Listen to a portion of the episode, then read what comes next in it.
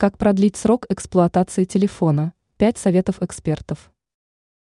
Чтобы продлить срок эксплуатации смартфона, необходимо выполнять простые правила, которые позволят пользоваться им дольше обычного. Многие из нас стараются обращаться с телефоном предельно аккуратно.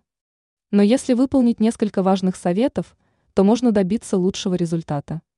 Давайте разберемся в этом вопросе подробнее. Как продлить срок эксплуатации телефона? Вот несколько советов. Не кладите мобильный телефон в задний карман одежды. Лучше этого не делать, так как при снятии одежды он может выпасть и повредиться. Не держите смартфон под солнечными лучами. А также не оставляйте устройство на нагретых поверхностях. Выключите ненужные фоновые приложения. Например, достаточно много потребляет включенный браузер и поиск сети. Очистка порта.